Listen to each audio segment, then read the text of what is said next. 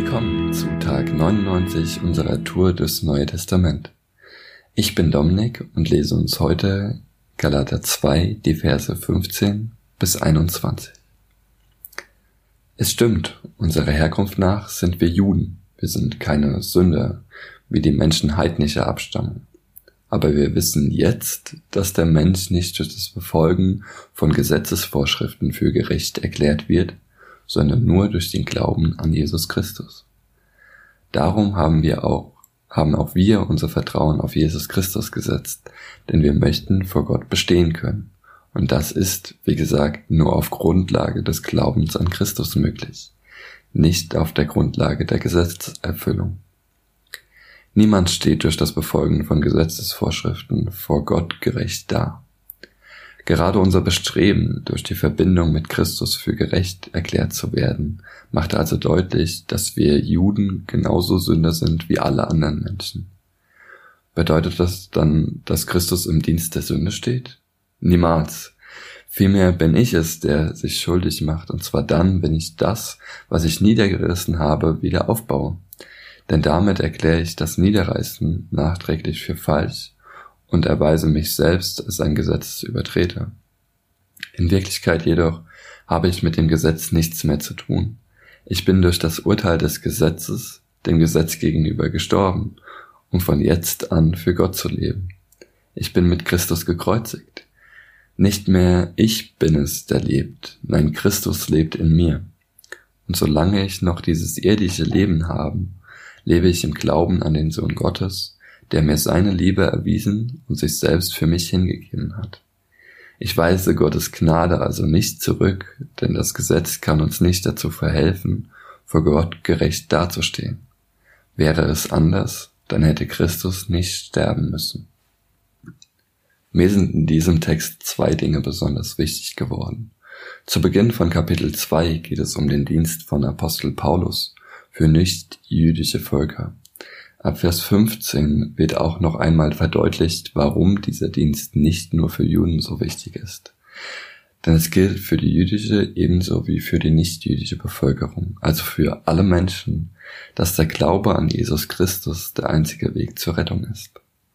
Für mich bedeutet das auch, als christliche Gemeinde nicht nur im Rahmen der Mitglieder der Gemeinde etwas, also Events oder Veranstaltungen anzubieten oder Dienste, sondern auch darüber hinaus tätig zu sein.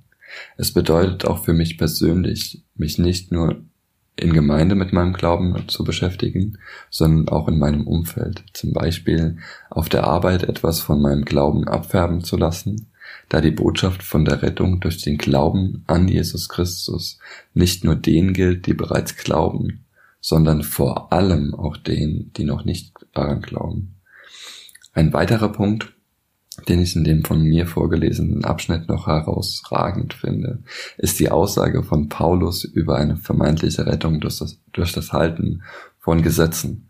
Wir, also die, die glauben, sind errettet auf der Grundlage des Glaubens und nicht auf der Grundlage des Befolgens von Gesetzesvorschriften.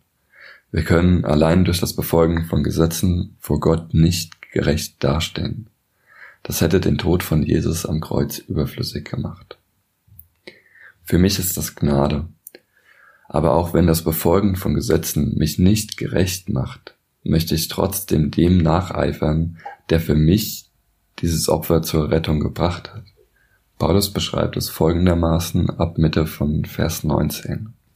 Mein altes Leben ist mit Christus am Kreuz gestorben. Darum lebe nicht mehr ich, sondern Christus lebt in mir. Dieses Geschenk der Gnade von Jesus Tod am Kreuz bringt mich zur Dankbarkeit. Ich bin Jesus dankbar für diese Rettung und ich vertraue ihm, dass er Gutes für mich im Sinn hat. Also möchte ich ihm auch vertrauen bei allen anderen Ratschlägen und Dingen, die er sagt. Ich möchte ihm ähnlicher werden. Für mich ist es kein stures Befolgen von Regeln, sondern ein Nacheifern oder besser gesagt Nachfolgen. Was kannst du praktisch aus dieser Folge mitnehmen? Zwei Dinge. Erstens, schau dir doch einmal dein Umfeld genau an.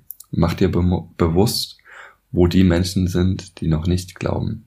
Bete für diese Menschen im Laufe des Tages.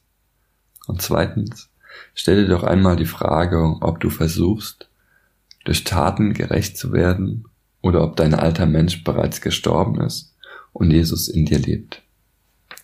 Seid gesegnet.